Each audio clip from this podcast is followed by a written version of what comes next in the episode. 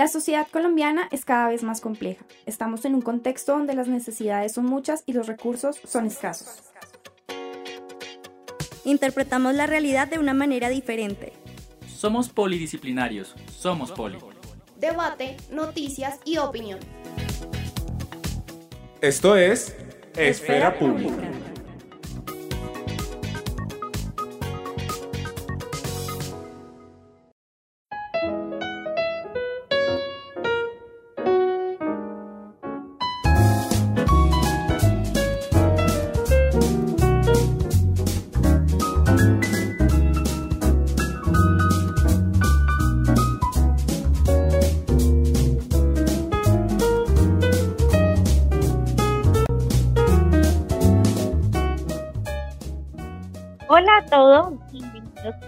Vez más a su programa Esfera Pública, aquí en el Politécnico Gran Colombiano.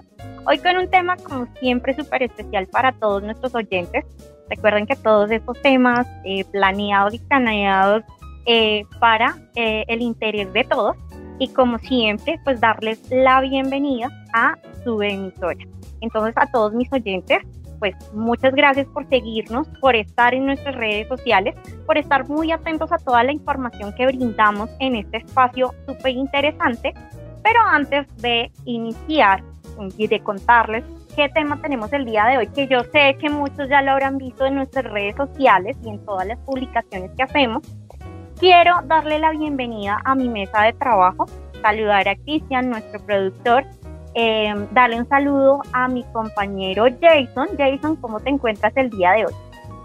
Hola Diana, buenas tardes. Bueno, primero que todo saludar a todos nuestros oyentes el día de hoy, a nuestro invitado, al profesor. Y a Diana, bueno, nuestro cuarto programa, ya nuestro primer mes de programa en este semestre y nada, vamos con todo. Claro que sí, y como siempre, bienvenido. Eh, ha sido un, un, trabajo arduo, o sea, no se imaginen, nosotros tras bambalinas siempre estamos allí corriendo para brindarles como lo mejor de los temas, la mejor información y unos super programas.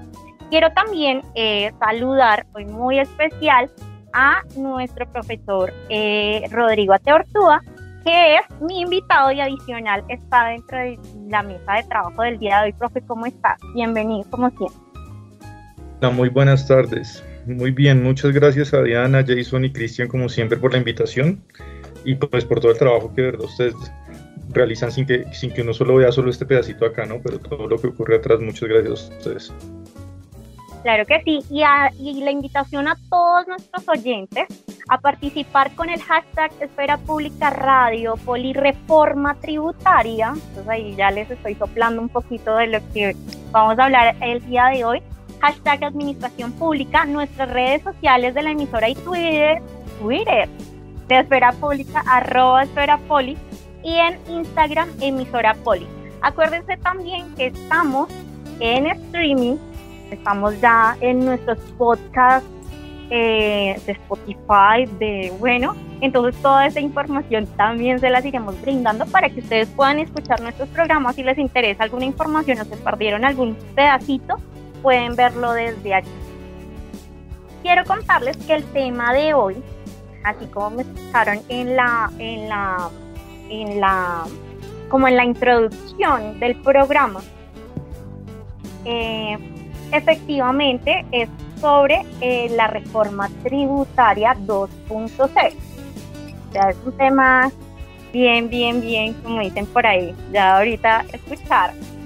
Por ello, trajimos a nuestro profesor Rodrigo, que él es administrador público especialista en economía de riesgo y la información, magíster en economía aplicada con énfasis en análisis y evaluación de políticas públicas, programas y proyectos de inversión y economía del medio ambiente de los recursos naturales.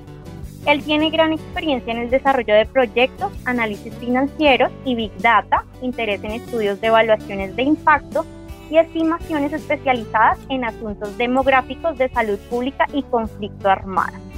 Entonces, allí como a grandes rasgos, eh, Jason de nuestro invitado, que también pues profe eh, de nuestra universidad, entonces, mejor dicho, súper especialista para este tema.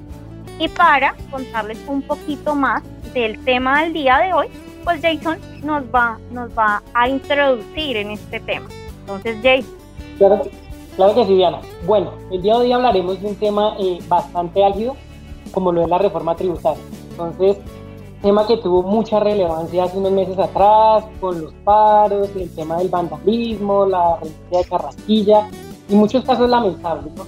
Entonces, eh, se ocurrió tras el, el, bueno, tras el gobierno haber presentado esta reforma tributaria que claramente quería arremeter en el bolsillo de todos los colombianos, sobre todo con la, en la clase media y la clase baja. Impuestos, eh, perdón, subiendo impuestos como el aumento del IVA y otros muchos impuestos que querían clavarnos, como se dice coloquialmente.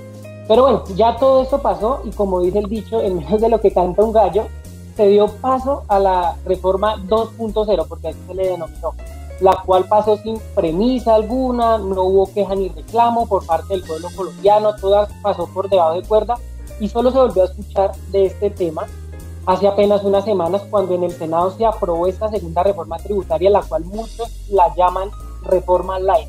Y bueno, ustedes nuestros oyentes dirán, ¿y por qué se le denomina eh, reforma light?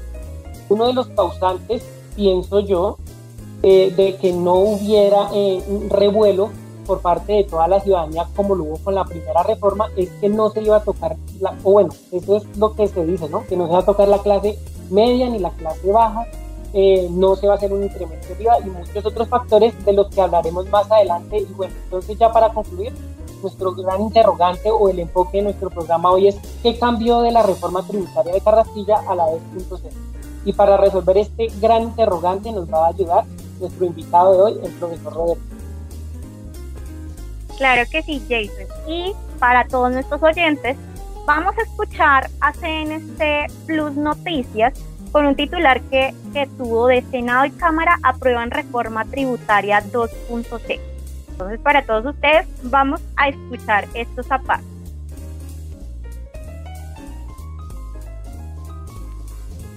Hoy es un momento histórico. El proyecto de reforma o ley de inversión social, el cual busca recaudar 15,2 billones de pesos para financiar los programas sociales y dar atención a la crisis por la pandemia, avanzó rápidamente en el Congreso. Luego de que fuera radicada por el Gobierno Nacional el pasado 24 de agosto, la nueva iniciativa del presidente Duque pasó invicta durante el segundo debate en las plenarias conjuntas del Senado y Cámara.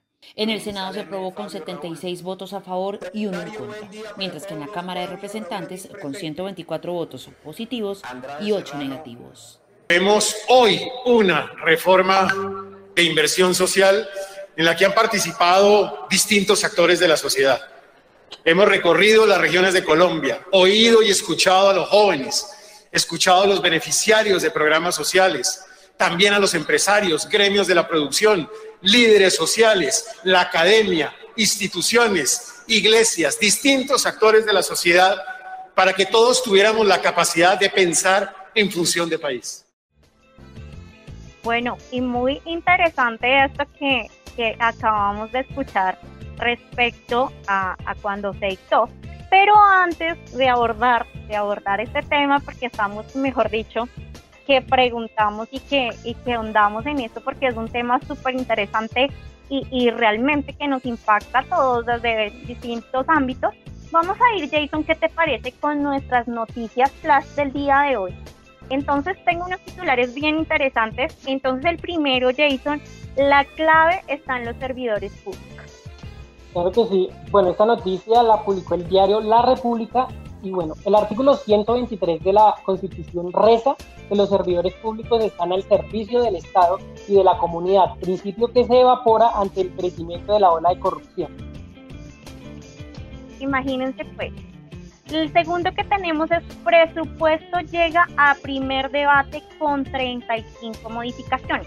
Para esto tengo que contarles que la ponencia para primer debate del proyecto de presupuesto general de la Nación llegó con una serie de cambios al debate que se realizará este miércoles en las comisiones económicas en el Congreso. Si bien el articulado original estaba compuesto por 92 puntos, el texto radicado este martes se compone de 126 artículos con 37 cambios, pues hay 35 puntos nuevos. Se eliminó uno y se modificó otro. Hay que hacer allí gran énfasis, Jason, que eso lo estaremos viendo, que hay una reforma importante o hay unos cambios en cuanto a fondos de pensión. Entonces, eso va a estar bien interesante para la siguiente semana. El tercer eh, anuncio, Jason, la deuda externa llegó a 126 126.249 millones. Bueno, 126 mil millones.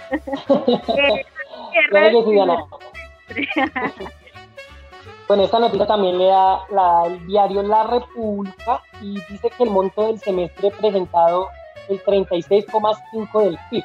El Banco de la República presentó el reporte de la deuda externa a julio de este año y en él se vio el monto llegó a 126.249 millones en julio, lo que representa un incremento de 5.264 millones frente al mismo mes del año pasado y un aumento de 7 millones frente a mayo, a pesar de que el monto de la deuda tuvo una subida como porcentaje del PIB, se presentó una reducción importante, ya que mientras en junio del año pasado la deuda externa presentaba el 38,5% del PIB, al cierre del sexto mes de este año este porcentaje era del 36,5%. Bueno, interesante, pero ahí vamos, y aquí cerramos nuestro flash de noticias contándoles a todos, Jason y profe, eh, profe Rodrigo, que dentro de nuestras secciones nuevas tenemos la de reportería, donde tomamos una serie de preguntas importantes a partir de nuestro tema del día y le preguntamos a nuestros compañeros, a los ciudadanos, a los que conocemos, a los que no les da pena responder una entrevista. Y efectivamente para el día de hoy eh, eh, notificamos tres preguntas. La primera es, se acaba de aprobar la reforma tributaria 2.0. ¿Qué piensa usted de eso? Para que ustedes también vayan allí eh, eh, pensándolo por algunos comentarios que les voy a pedir ahorita. Dice, dos, ¿conoce las modificaciones que se le realizaron? Y si sabe cuál le parece la más importante y si no, pues cualquier, eh, cuál piensa que perjudicaría a los más vulnerables y la tercera, ¿cree que la reforma tributaria ayudará a la reactivación económica del país? ¿Qué les parecen nuestras preguntas del día de hoy? Profe. Bueno, pues creo que sí es un tema, primero, vámonos al, contexto que, que, tú mencionabas para, para orientarnos un poquito, que nos ayuda a ubicarnos y era algo que estaba mencionando justo Jason ahorita al arrancar pues tenemos un país ahorita más o menos con un 42% de pobreza, ¿cierto? Con, de, su población en pobreza, o sea, digamos casi a la mitad, 21 millones, pasando eso a, a, personas, a números de personas. Teníamos un número también de algo así como el 15%, 30%, perdón, de, de, personas que no pueden comer tres veces al día. Eso nos da mm, algo así como 15 millones de personas, ¿cierto? Eso mejor dicho, ni en el Imperio Romano de hace 2000 años, porque las tres comidas se la inventaron en el Imperio Romano. Entonces estamos, mejor dicho, ahí sí creo que hasta se desmiente lo que dijo la vicepresidenta de que estamos mejor que hace 200 años. ¿no? Em, por otra parte, em, también tenemos una situación en la que la, eh, eh, o sea, esta reforma tributaria 2.0 es como la cuarta saga de un conjunto de muy malas películas, pero pésimas películas, todas llenas de eufemismos, títulos malos, y mal trabajo, ¿cierto? Porque la primera la llamaban ley de crecimiento, ¿no? ¿no? No se tenía el valor de llamarse ni siquiera reforma tributaria, o sea, en cualquier país decente, primero se le dice a la gente lo que se va a hacer directamente, ¿no? En Estados Unidos, de hecho, la llaman ley de impuestos, tax reform, así directamente y sin, sin ningún problema. No, no, hay, no hay nada alrededor de eso. Eh, en el 2019 se aprobó esa, eh, que en realidad buscaba crear unos, eh, la, la, primera saga de la película empieza creando unas exenciones a través de la, de la grande agroindustria y, y unos incentivos a la economía naranja donde le disminuían los impuestos a 0%, 0% de la renta a, las que, a, esas industrias en particular. Y uno, pues para empezar, uno dice que es economía naranja, ¿cierto? Eso, eso es como un concepto esotérico, no, no cuadra en ninguna parte. Em, les quedó mal, ¿cierto? Por procedimiento. De hecho, yo recuerdo que la demandó Vargas Lleras y la tumbaron en la Corte Constitucional por procedimiento. La volvieron a aprobar a pupitrazo en diciembre de ese mismo año. En esa misma época yo recuerdo que eh, se hizo un foro en el, en el Politécnico también recién en el, año anterior hablando sobre el plan de desarrollo, eh, donde estaban invitados algunos miembros de gobierno y, miembros del Congreso de oposición y de partido de gobierno también, donde se les dijo en el 2018 que ese plan de desarrollo estaba muy optimista, o sea, estaba haciendo planes como si el mundo fuera a ser un paraíso durante los siguientes cuatro años. Esa crítica se le hizo ahí, también uno la encuentra en la revista por la misma época de, de la revista de la Universidad Nacional y ellos no hicieron caso, o sea, hacían unas proyecciones de, precios del petróleo maravillosas como si los ingresos fueran a ser perfectos. En 2020 cae la pandemia que claramente nadie la iba a predecir, pero al menos uno sí, eh, precisamente se le advirtió es que no se puede ser, eh, creer que todo es perfecto, ¿cierto? Y entonces, em, pues el, el, país ya cae en un déficit. Tú mencionaste ahorita una cifra en millones de dólares. Yo no la tengo tan clara en millones de dólares, pero sí sé que suma más o menos 600 40 billones de pesos, uh, que eso es, y, y, pónganle que nuestro Producto Interno Bruto anual es 1.050 billones de pesos, para poner eso en proporción, ¿cierto? O sea, ya estamos en 66%, en 64% del PIB en, en, nuestra deuda, eso no lo vamos a pagar en 20 años, ¿no? Eso le, le queda a los nietos, ¿sí? O, o, a mi pug, porque yo nietos yo creo que yo ya nada. Pero sí, eso, y cada uno de ustedes, al solo nacer, si vivimos si dividimos el, la población por esa deuda, usted, cada uno de ustedes ya debe 40 millones de pesos, solo por existir aquí en las fronteras nacionales. ¿no? Entonces creo que sí es un, o sea, ahí sí toca arruinar la Navidad, toca hacer Grinch, porque es que el, trabajo que se viene después de eso es, fuerte. Mm, Vino entonces la situación de la pandemia que toca destinar una gran cantidad de recursos que sirvieron en parte, claro que no hay claridad, o sea, el mismo, el mismo observatorio de la Universidad Javeriana em, dice que no hay claridad sobre cuántos recursos se destinaron. El gobierno habla de 112 billones de pesos, 100, entre 110 y 120 billones de pesos y a la larga se han visto como, como que hay claridad de inversión de 20. De resto no, hay, no, no se sabe bien en qué se gastaron. ¿No? Aunque sí se sabe que las ayudas sí ayudaron a que menos gente cayera en la pobreza, en parte.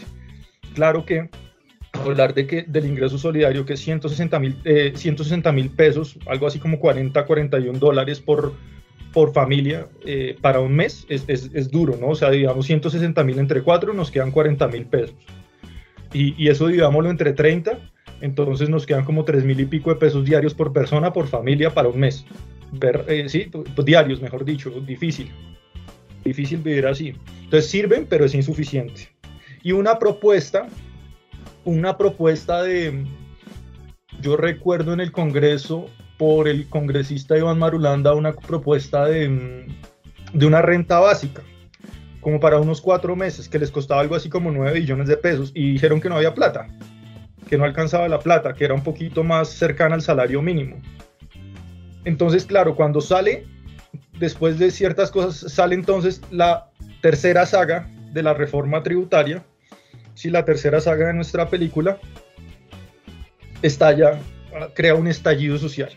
Sí, sobre todo también hay una estrategia pésima de comunicación donde genera mucho malestar en general a la sociedad, ¿no? Entonces le dicen primero que le van a poner impuestos al café, usted lo mencionó allá, le hizo un 19% y dice, ay, eso no le va a afectar nada a la vida. Uno dice, ¿cómo así? O sea, ahí termina fregando las clases medias porque a, los, a, las clases, a los ricos, pues no les va a tocar nada, que les suban un poquito el café no va a pasar nada. A los muy pobres, pues ni siquiera pueden comer tres veces al día, entonces, ¿qué café en la mañana? ¿Cierto? Em, entonces, eh, los, hay una parte de la población que sí tal vez le va a tocar sacrificar eso ahí se genera un malestar, una clase social media, pequeña, ya disminuida y que, que ya viene golpeada fuertemente durante varios meses eh, eh, por la, por la eh, le crea además un malestar adicional. Le, termina uno diciendo, un grupo político, usted ya no va a poder consumir eso. Que, que, yo creo que eso no le hace falta, no me preocupe, eso no es necesario para su vida. Y eso genera mucho malestar. Mm, Después sale el mismo gobierno a desmentir eso, ¿cierto? No sabe uno, ¿será que esto hubo planeación acá o es que están planeando alguna estrategia de comunicación? No entiendo. Sí, termina hablando unas, eh, eh, conversando entre ellos que ellos mismos se ponen a lo que ellos propusieron, ¿cierto? Del mismo modo en sentido contrario. Nos crearon un enredo ahí terrible que nadie entendía. Y esa, esa reforma tenía cosas malas, malas y otras que eran más o menos aceptables y que sí pienso yo, y acá ya nos vamos balanceando un poco más hacia esta reforma tributaria, esta me parece más mediocre, ¿cierto? Que la anterior. O sea, con la anterior, primero se mantenían esos privilegios para, em, para esos sectores agroindustriales y eso de economía naranja, eh, sea lo que sea que signifique eso. Eh, lo del vaso, el jugo, no sé yo, bien, pues algo así. Y em, segundo, em, no tocaba a los ricos, eso se le hizo una crítica, los tocaba parcialmente, los tocaba, al menos esa medio los tocaba. Creo que ponía un impuesto al patrimonio por encima, algo así de los 5 mil millones de pesos o, o 7 mil, y eso, eso pues le apunta al 1% de la población más rica de, Colombia, a la gente que tenga unos 5 mil millones más, de, más de 5 mil millones en su patrimonio. Ahí mismo brincó algunos partidos de gobierno, en, este, en particular Vargas Llera, recuerdo que salió, sacó una columna en el tiempo, brincando, entonces se terminaron oponiendo a, sus propias cosas. Eh, eso, por, eso también se le dijo, la misma academia le dijo, entonces ahí desmentimos de, de la cita que tú pusiste ahorita de, de el discurso de, de, gobierno, para mí lo único verdadero que dijeron es que se aprobó la tributaria, lo demás no, no le encuentro ahí como mucha mucha verdad, de verdad. Porque sí, o sea, la academia no se le escuchó. A la academia realmente no se le escuchó. Desde varias universidades, varios profesores firmaron, eh, dijeron, miren, aquí falta el impuesto a las bebidas azucaradas, que puede recoger entre 1 y 2 billones de pesos. ¿Cierto? Que está más que probado en los países, en, México y en, Inglaterra, que ya se ha puesto durante algún tiempo, que disminuye casos de obesidad, diabetes, donde Colombia está antes con un crecimiento, o sea, genera unas externalidades negativas el consumo de esas bebidas, que, eh, que se pagan a través de un impuesto en el precio, ¿no? Es un impuesto piguviano que, que corrige una externalidad. Y eso no se aprobó, no se aprobó ni en la tercera saga de nuestra película mala, ni en la cuarta que fue peor. En esta no quedó tampoco el impuesto a las bebidas azucaradas. Se propuso un impuesto a las iglesias, ¿cierto? A todas, ¿no? No importa, aquí no estamos hablando del dios de fulanito, de aquelcito, no. Un impuesto para todas las iglesias. Eso hubiera recolectado algo así como unos 2 billones de pesos. Eh, si mal no recuerdo, quien estaba proponiendo eso era Catherine Miranda del Partido Verde. Y mejor dicho, salió, pero peluqueadas por otro congresista que recuerdo que se llama Edwin Ballesteros, que acabó de renunciar por corrupción. No, salió llorando literalmente del Congreso. Entonces eso no tiene presentación. Em, tampoco quedó. El impuesto a las iglesias es aún más complejo porque si no me equivoco, eso está respaldado por un tratado internacional entre eh, Colombia y el Estado Vaticano. Entonces si tú cambias con alguna, tiene uno que cambiar con el otro y entonces eso está ya, tiene que cambiar todo el tratado internacional y eso tiene hasta, em, está por encima de la misma constitución. Eso es dificilísimo. Y pues si, no, si le das a una, le tienes que dar a todas. Pero bueno, o sea, el hecho de que sea difícil el procedimiento no quiere decir que no se deba hacer. ¿no? Eh, ahí, está la tarea, la tarea por hacer. Hay otra cosa. Claro que sí. Las zonas francas. Las zonas francas se mantenían en la tercera saga, se mantienen en la cuarta, ¿sí? son privilegios en ciertas zonas donde se hacen extensiones de impuestos supuestamente para, para aumentar la productividad, porque entonces si tú pagas menos impuestos, teóricamente transfieres esos costos menores al consumidor final, pero ya hay varios estudios que han demostrado que eso es falso, que eso no pasa nada, ¿no? que se vuelven es privilegios para ciertos sectores y nada más. Mm, eso siguen las dos, siguen las dos. El cambio importante entre la pasada y esta es bueno, la pasada buscaba recaudar algo así como 24 billones de pesos, esta 15 billones de pesos, en general se iban destinados a subsidios, ¿sí? Eh, mantener el ingreso solidario hasta junio del 2022, hay qué coincidencia que cuadre con las elecciones, ¿no? Eso se llama clientelismo electoral, aquí para no... Eh, entonces, eh, eso no, tampoco es que sea por, por, por una cuestión de mm, altruismo, beneficio social. Ayúdenme, cuéntame, Jason. No, profe, que tienes toda la razón en todo lo que dices, eh, pero un punto importante de esto es que, bueno, por el momento no he escuchado que hablen de la evasión de impuestos que hay, ¿no? Con toda la informalidad que hay en, en, Colombia. Eso también es un punto importante que el gobierno no ha tenido en cuenta, sino que está subiendo los impuestos y no se den cuenta que hay un 30%, creo, si no me equivoco ahorita, de un porcentaje de informalidad en Colombia que no paga impuestos y que de ahí también se podía hacer un gran recaudo de dinero. Claro que sí, esto es importantísimo. E, e, ese comentario está, eh, eso, eso que nos comenta Jason.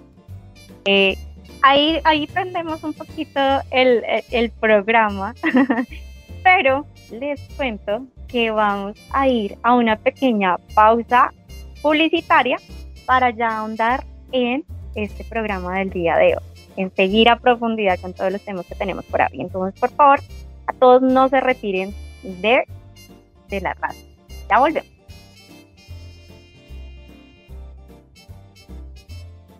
Tu identidad, nuestra identidad. Conéctate con tu emisora.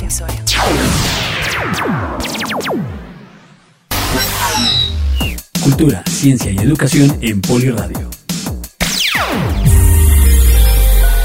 Poliradio es la emisora institucional del Politécnico Gran Colombiano. Gran Colombiano. Somos un espacio en donde los estudiantes, docentes, administrativos, directivos y graduados del Poli amplifican sus ideas y las hacen llegar al mundo por medio de Internet.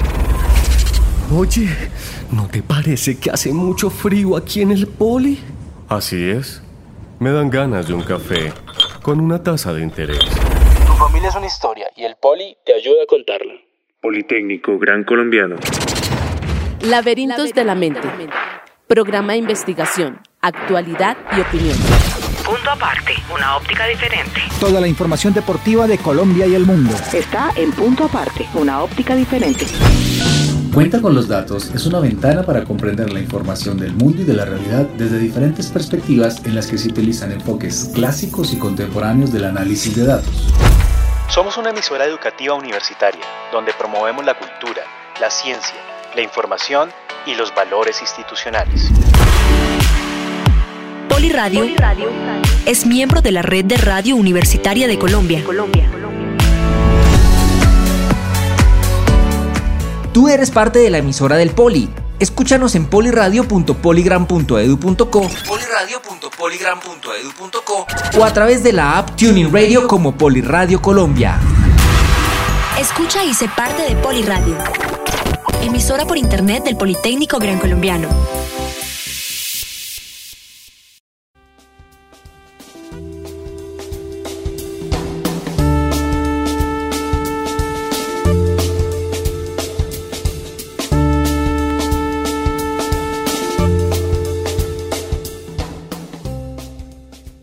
Bueno, volvemos aquí a nuestro programa Espera Pública con este tema súper genial que me parece eh, acerca de la reforma tributaria 2.0 y pues vamos a, a, ponerles otro aparte del titular Senado y Cámara aprueban reforma tributaria 2.0 de CNC Plus Noticias.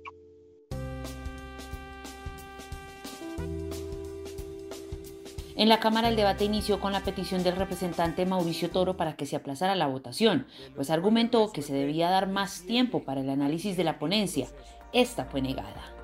Apenas ayer a las 6 de la tarde radicaron un texto de 100 páginas que además tiene dos ponencias alternativas, es decir, son tres textos de 300 páginas que tiene que leer la ciudadanía, que tiene que conocer la ciudadanía. Por lo tanto, a mí me parece completamente irresponsable con los ciudadanos, con los gremios, con los empresarios, con los docentes, con los colombianos que pretendan poner una reforma tributaria que va a terminar siendo pupitreada hoy sin la debida comunicación. Pasó sin un debate a profundidad sobre lo que se aprobó. Fueron las críticas que lanzaron representantes de la oposición durante la jornada. Yo creo que aquí no hay afán. Yo no entiendo cuál es la prisa de este gobierno en pupitear esta reforma tributaria. Entre tanto, en el Senado, el recinto cerró con 76 votos a favor, sin estar presente la oposición, para darle luz verde al paquete de elementos constitutivos del proyecto de ley. Los cuatro ítems, un voto. Y por la aprobación de todo el paquete de elementos constitutivos de la iniciativa legislativa, 76 votos. La plenaria del Senado ha dado su aprobación como corresponde a la Constitución, a la Ley Quinta a esta nueva norma sobre inversión social, presidente. Bueno, muy interesante esto que, que, ocurre allí en el Senado y esta oposición, favoritismos, pupitrazos, todo eso, muy interesante. Entonces ya vamos a iniciar eh, con nuestras preguntas, como dicen por ahí Jason Alparedón. Entonces, profe eh, Rodrigo, Jason va a iniciar eh, con la primera pregunta. Listo, claro que sí. Bueno, profe, ¿por qué cree usted que no funcionó la primera propuesta de reforma tributaria que presentó el anterior ministro Alberto Carrasquilla? ¿Usted cree que de pronto la presión social influyó en eso? ¿En que no se diera? O sea, como te menciono, digamos, al principio, creo en este instante que no me gusta ninguna de las dos reformas, pero esta es más mala que la anterior, vista desde el, eh, desde la, el punto de vista del recaudo que iba a ser eh, y también de alguna forma la destinación. Eh, no prosperó, para responder tu pregunta más concretamente, por el momento en el que fue presentada y la pésima comunicación que se ley de sostenibilidad, o sea, otra vez volvemos con los eufemismos por una parte. Segundo, también era un, eh, se aunque se necesitaba el dinero, era un pésimo, pero pésimo momento para presentar una reforma, aunque lo peor de todo es que por todo lo que había pasado antes era necesaria. ¿no? Pero no hay nada que alborote más a una sociedad, o sea, hay falta un poquito de historia también del gobierno, no hay nada que alborote más a una población que ponerle impuestos. Eh, eh, los impuestos fueron los que levantaron la Carta Magna en 1250 y pico. Los impuestos fueron los que levantaron la Revolución Francesa cuando se les quebró Francia en 1880. Y después en, mil, em, después en 1800, eh, ocho años después, totea esa revolución. ¿no? en 1700, perdón, 1780 y 1789. Entonces, los impuestos siempre son los que alborotan primero a una sociedad. Ahorita lo acabamos de ver también con el impuesto a la gasolina allá en Francia que levantaron a los chalecos amarillos. Acá no, no va a ser diferente, ¿no? Estamos hechos del mismo ADN. Entonces, la presión social, em, el estallido social que se dio, llevó a unas marchas que no se habían visto. O sea, uno escucha, hable uno con el papá, con personas también, escuchaba al, al magistrado, al ex magistrado que también fue presidente de la Corte Constitucional, José Gregorio Hernández, em, diciendo que él mismo no había visto un movimiento tan fuerte y tan largo en todo su periodo de vida. ¿no? Estamos hablando de una persona con mucha experiencia y también que ha visto eh, pues de primera mano los movimientos políticos. entonces, si la respuesta a tu pregunta es no pasó por eh, la presión social. Entonces fue vista eh, el hecho de que se cayera la reforma tributaria y de que fue visto como una especie de victoria del movimiento social, ¿sí? de la movilización social mejor. Por eso yo creo que ahorita tampoco es que se haya alegado mucho sobre esta, porque pues ya no se está prestando mucha atención.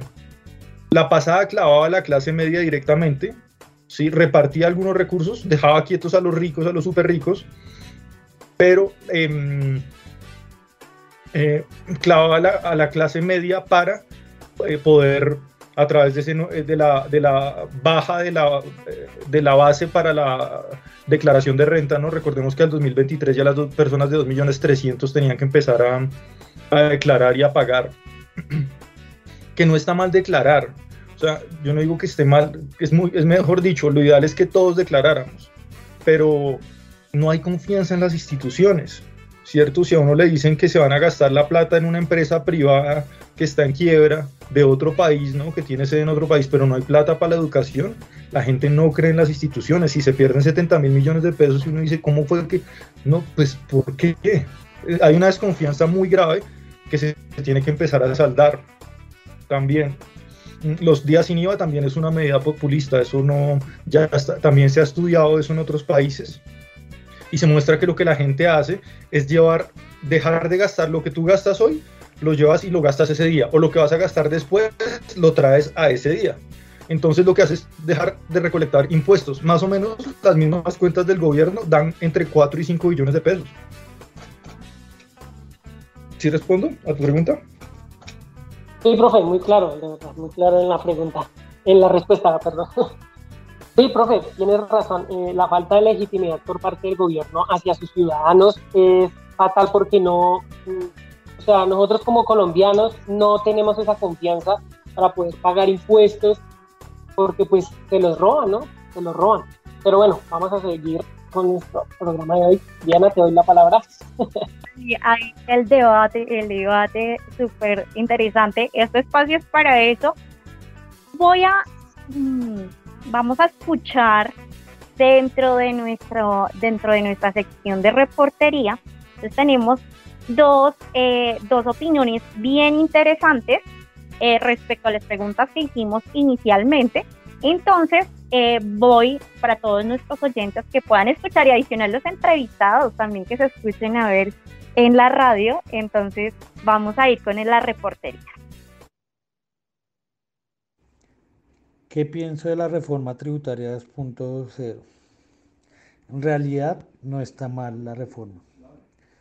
Está bien a largo plazo ya que tiene en cuenta más el ámbito social, un buen plan de austeridad y una propuesta de antivación. No conozco en general los cambios, pero lo que sé es que son positivos para la sociedad en general.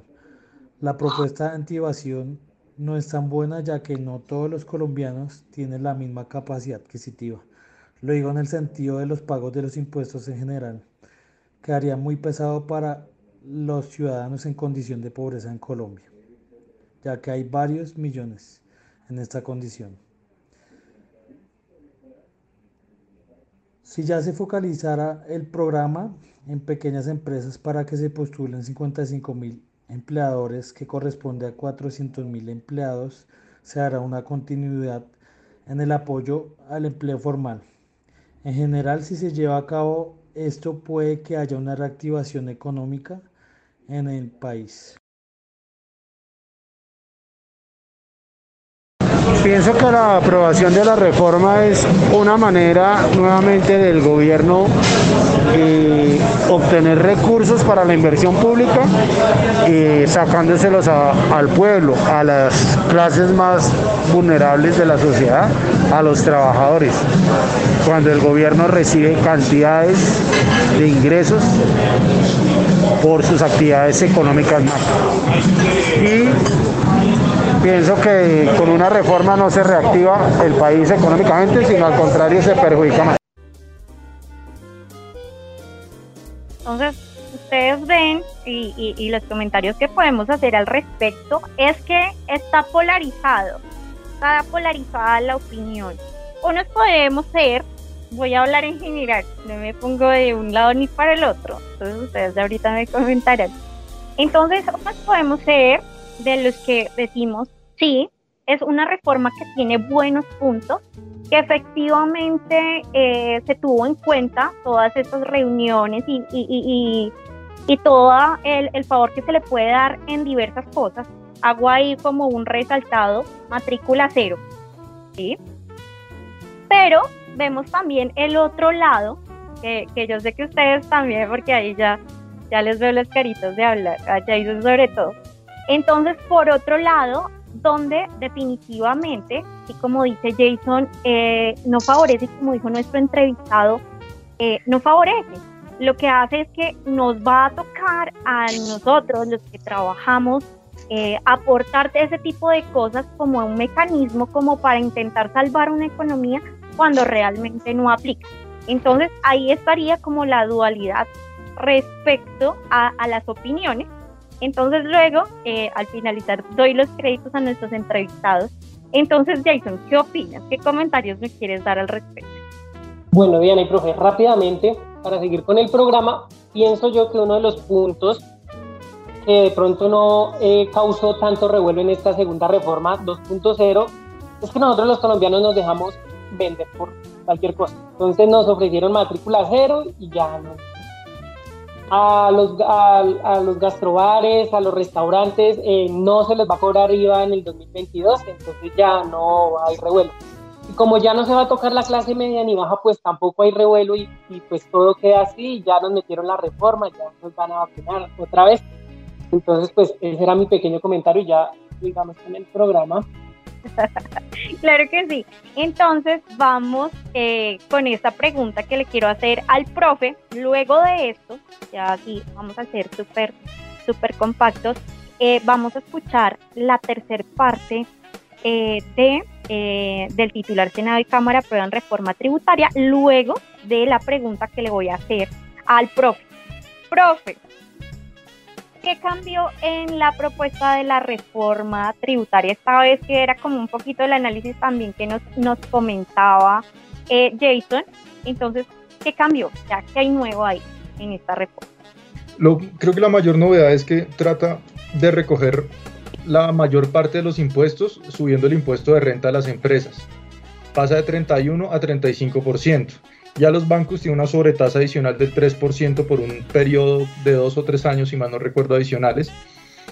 Em, eso tiene un problema, ¿no? Y creo que por eso es que esta en parte pasó, ¿no? Parece que no, porque la primera, la, la tercera reforma tributaria se sentía definitivamente que, que, le pegaba durísimo a la clase media eh, sin ocultarlo. Esta me parece que lo oculta mejor, pero en realidad solo es eso, lo oculta.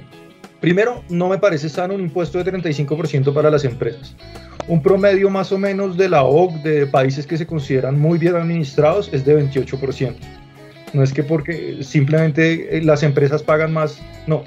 lo otro eh, tampoco se puso el impuesto al patrimonio del que estábamos hablando. Lo ideal, y la academia lo dijo, es que fuera de 3 mil millones, las personas que tienen patrimonio de 3 mil millones para arriba, un impuesto de aproximadamente el 7% anual. Eso lo tiene hasta Chile, que es bien neoliberal, Colombia no lo tiene. Eh, por otro lado, eh, las, las, exenciones no se tocaron y Colombia cuenta algo así como 220, 230 exenciones tributarias. Tenemos un sistema tributario eh, el, más, el segundo más complejo de los países de la OCDE, solo, solo por encima de Brasil. De resto, los contadores, o sea, uno pregunta a un contador y ellos mismos se quejan de lo difícil que es hacer una, cualquier declaración de impuestos peor para una empresa. ¿Eso qué quiere decir? Entonces que si tú tienes un pequeño negocio y te toca pagar 35% y no tienes para pagar un abogado, tú eres quien va a pagar los impuestos. En cambio, las empresas grandes que sí tienen por dónde eh, crear sistemas, no se pueden crear em empresas eh, que reciban los ingresos que queden dentro de la economía eh, de colores naranja y eso. Entonces, esa puede terminar pagando cero impuestos y a la otra le pones todos los gastos y está haciendo una actividad de elusión sin, sin, meterse uno, o sea, sin caer en, en, problemas de legalidad, porque eso es lo, que, lo otro que ustedes estaban mencionando que se nos olvidó tocar un poquito. Elusión es cuando puedes dejar de pagar impuestos porque los, eh, las pequeñas brechas de la ley lo permiten. Y evasión si estás dejando de pagar impuestos violando la ley, ¿no? Eh, entonces el cambio principal es ese del cambio en el impuesto de, de, renta para las empresas, pero que desde mi punto de vista, como yo creo ahorita, lo van a terminar en las empresas que no tienen la capacidad para conocer todos esos vericuetos que tiene la ley para poder pagar, eh, para poder aplicar a exenciones tributarias, que esas sí no las tocaron. ¿Sí me explico? Sí, claro que sí. Bueno, vamos a ir con otro aparte del video que, eh, bueno, del video, del audio que estábamos viendo del Senado y Cámara aprueban reforma tributaria, para que ustedes allí tengan en cuenta. La votación se dio en varios bloques. El primero con un grupo de 39 artículos, el 64% de la reforma.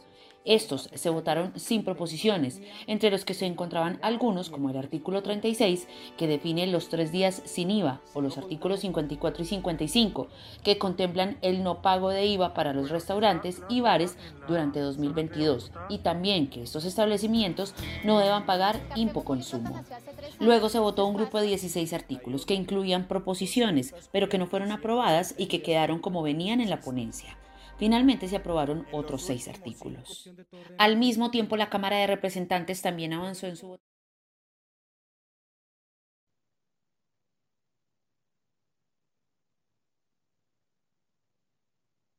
Bueno, de los días sin IVA estábamos tocando alguna, algún pedacito ahorita, ¿cierto? Los tres días sin IVA. Sí, así eso también hay estudios serios hechos sobre eso que es considerada una medida populista. Eso no reactiva el comercio, solo parece que ese día se vendiera mucho. Pero en realidad, y además nos genera una percepción, creo que lo más grave que también se critica es que genera una percepción de que no pagar impuestos está bien. ¿no? Mejor dicho, pagar el mensaje de fondo es que pagar impuestos está mal. Y eso no es, no, no es así. O sea, los impuestos se necesitan para que el Estado funcione. ¿no? El, el, en, en Francia, em, más o menos de todo el Producto Interno Bruto, el gasto público llega al 40%. ¿sí? Es casi la mitad de la economía que, que se ocupa, que la, toma el Estado. Es que ni, Estados Unidos tiene un, recaudo tan pobre. Entonces, sí se necesita reforma tributaria como para ir dándoles eh, un, cierre a la cosa. Eh, sí se necesita reforma tributaria, sí, eso sí queda claro. Que las cuatro estaban, eh, tienen sus problemas seriosísimos también. Y lo último, la tercera era preferible a la cuarta, aunque las dos tenían cosas muy criticables que sí. bueno, profe, qué pena, bueno, interrumpirlo así.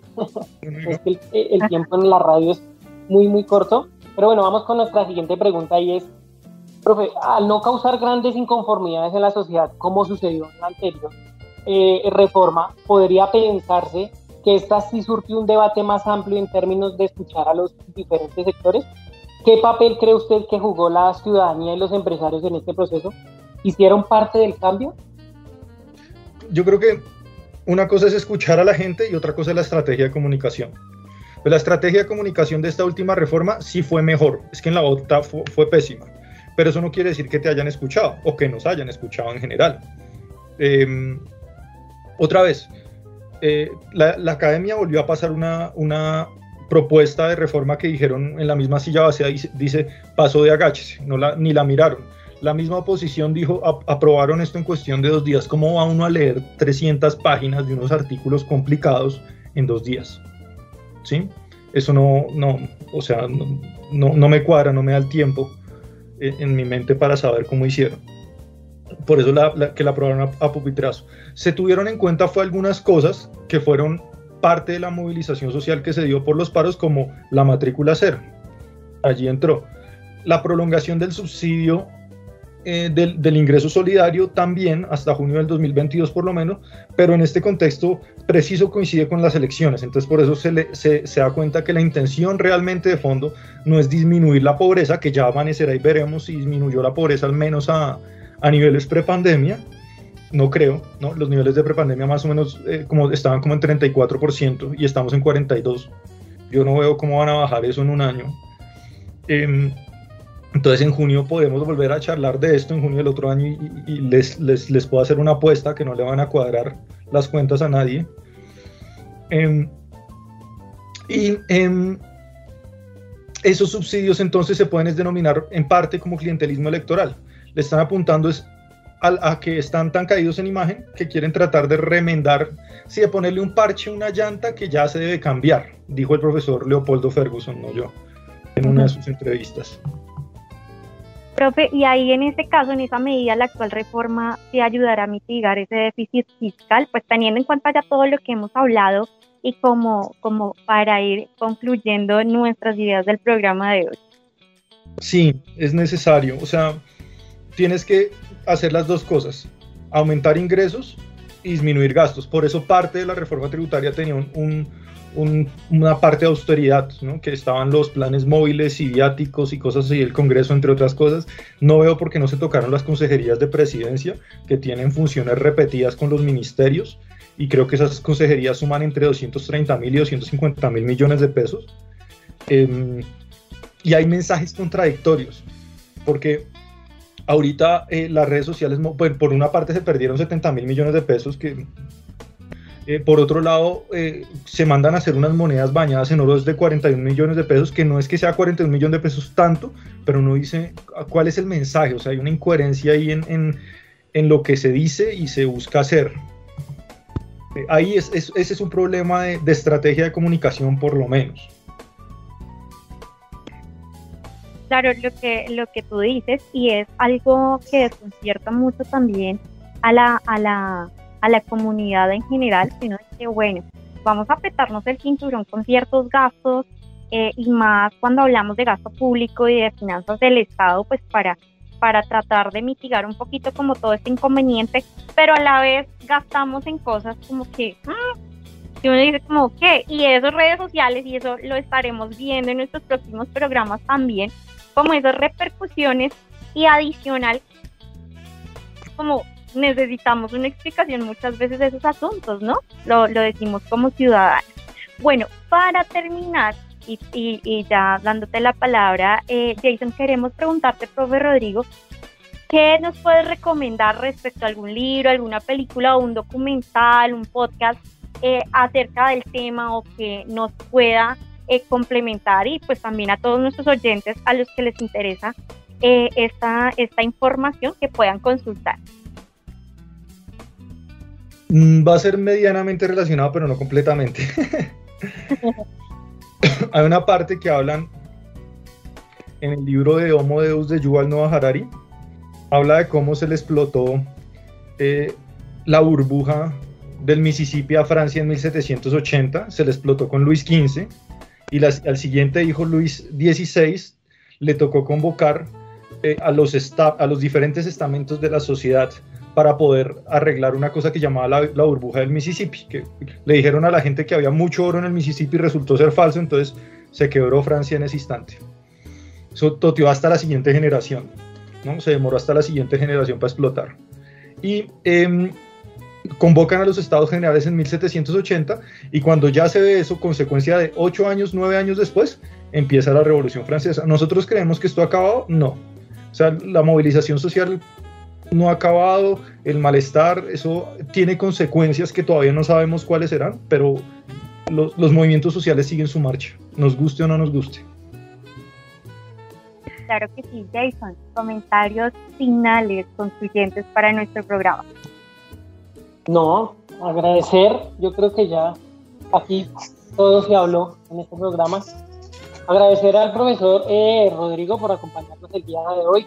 Eh, bueno, decimos que pues, lo notaron, pero hoy, hizo falta uno de nuestros grandes ah, integrantes de este programa, el profesor Alejandro. no lo nombramos. Entonces, pero bueno, es un programa muy bueno. Eh, espero que todos nuestros oyentes hayan, hayan aclarado sus dudas respecto a, a, esta problemática social, por decirlo así. Nada, profesor Rodrigo, muchas gracias y, y a todos nuestros oyentes por estar muy atentos y escucharnos todos los viernes.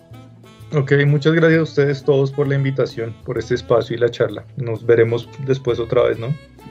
Claro que sí.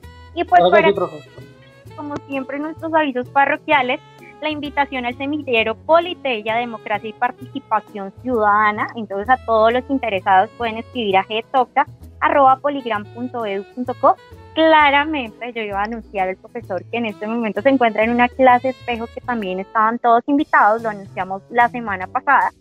Entonces, eh, como siempre, gracias profe Rodrigo, gracias Jason por estar aquí, a Cristian nuestro productor, despedirnos de nuestros fieles oyentes. Yo voy a aprovechar la cuña del último minutito para darle las gracias a nuestros entrevistados, a Guillermo, a Camilo, a José, a Yolanda, a Juliana, felicitaciones por su grado de ontología del día de hoy. Yo aprovecho la cuña. Como siempre, recordarles nuestro programa Esfera Pública todos los, todos, todas, todas las semanas para que se conecten con nosotros, seguirnos en nuestras redes sociales y escuchar nuestro programa en Spotify y en Anchor, que estamos también en streaming. Y como siempre, Muchas gracias, muchas, muchas gracias a todos. Con estos temas de actualidad estaremos la siguiente emisión de nuestro programa aquí en Esfera Pública. Chao a todos. Profe Alejo, chao.